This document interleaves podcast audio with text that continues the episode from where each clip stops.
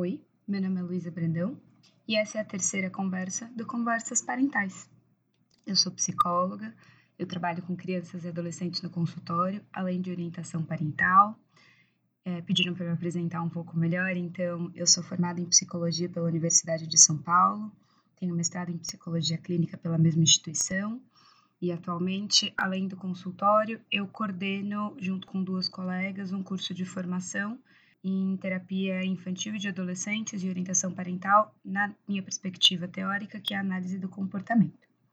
Então, hoje, nessa terceira conversa, a gente vai falar sobre birras, que sei que é um tema muito importante que causa muita curiosidade e desespero para muitas famílias. Se você não ouviu a conversa 2, eu recomendo que você ouça, porque esta conversa vai fazer muito mais sentido se você já tiver um pouco mais de noção sobre o porquê que os comportamentos acontecem do jeito que eles acontecem.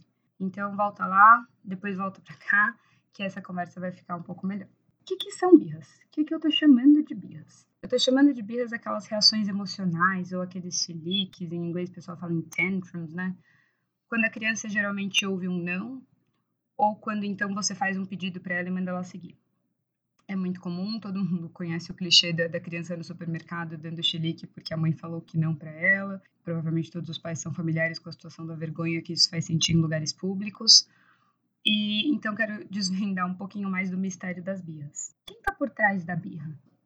O, os pais da birra são os nãos que viram sims. Aquele não que a criança faz um pedido: Mãe, posso tomar um sorvete? Não. Por favor, por favor, birra, birra, chilique, chilique, chilique a mãe cansada, ou de repente precisa responder o um e-mail ou participar de um telefonema importante, e aí de repente aquele não, que era um não tão firme, vira um sim. E aí a criança consegue tomar o sorvete. Parece inocente, não parece tão ruim. O problema é que ele vai ensinando para a criança que vale a pena tentar. Então, pensando no que a gente conversou na segunda conversa, que o comportamento ele acontece porque ele funciona, aquela birra, aquele chilique, de repente funcionou ele funcionou para transformar um não num sim. A mesma coisa vale para um pedido. A mãe pede: arruma o seu quarto. Não, não vou. Arruma o seu quarto. Não, não vou. Começa a jogar coisa, começa a quebrar a casa, começa ou então a, falar palavrão ou fazer algum comportamento que os pais acham inaceitáveis. E aí de repente a mãe ajuda ou a mãe vai lá e fala que não precisa mais arrumar, que no dia seguinte a funcionária pode arrumar ou distrai a criança para aquilo não continuar. Então, mais uma vez, aquela birra funcionou. Aquela birra funcionou para fazer sumir um pedido que a criança não queria seguir. O que, que é importante aqui? É importante a gente ter noção que na hora que a gente diz um não, esse não precisa ser cumprido. Se a gente não tem certeza se a resposta é não ou sim, vale mais a pena falar não sei, vou pensar, ou me pergunta daqui a pouco, do que dizer um não que vai virar um sim. Do mesmo jeito, quando a gente for fazer pedidos, é importante a gente fazer pedidos que sejam razoáveis de serem cumpridos. Às vezes a gente está nervoso também e faz pedidos que não são possíveis de uma criança cumprir. E aí a gente é obrigado a voltar atrás porque a gente se coloca numa situação impossível. Da mesma forma também, o quanto é importante fazer um pedido que a gente vai conseguir garantir o segmento dele pedir, por exemplo, para escovar o dente, e aí sai de casa, e aí vai voltar para casa depois no final do dia e vai deixar esse pedido para lá, a gente vai ensinando de que aquele pedido vai ficar no vazio, que não vai ter nenhum segmento para ele. Vale mais a pena fazer o pedido na hora que a gente consegue garantir o cumprimento dele. Vai escovar o dente e vai junto com a criança para o banheiro. Ou encaminha ela até lá e garante que ela não vai brincar no meio do caminho ou vai fazer outras coisas no meio do caminho. Depois, é muito importante também lembrar de valorizar, seja elogiando, seja descrevendo, da mesma maneira que a gente conversou na conversa anterior, o cumprimento da tarefa ou ter aceitado aquele não. Para a gente mostrar para essa criança que o que funciona, na verdade, é nos ouvir e seguir o que a gente está pedindo.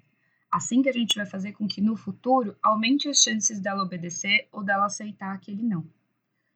Muitas vezes na hora da birra, a criança se descontrola emocionalmente e é muito fácil a gente se deixar levar também por esse descontrole. Outra coisa que é muito relevante da gente ter no radar é que na hora do descontrole emocional, argumentar não adianta de maneira nenhuma. É só pensar na gente. Quando a gente está muito bravo, quando alguém fala pra gente calma ou para, funciona, geralmente só faz a gente ficar mais nervoso, né?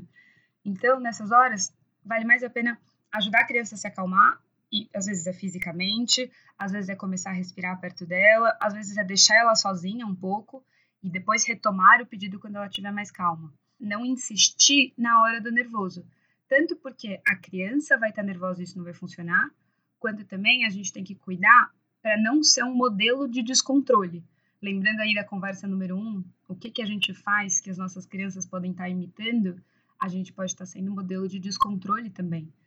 Se numa situação de birra a gente começa a gritar, a gente quebra coisas, a gente dá algum tipo de chilique, a gente ensina esse comportamento para a criança também. A gente ensina que ele é válido, a gente ensina que de alguma forma aquilo é uma maneira de lidar com as situações. E aí a gente se coloca em maus lençóis.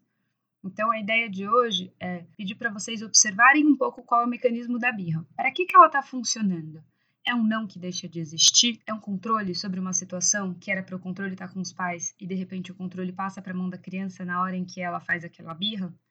A birra ela é alimentada. Quando a gente conseguir descobrir o que está fazendo essa birra funcionar, a gente tem as ferramentas na mão para fazer ela diminuir também. Espero que ajude vocês a observarem, espero que ajude vocês a pensarem, comentem, mandem dúvidas, que na próxima conversa a gente retoma.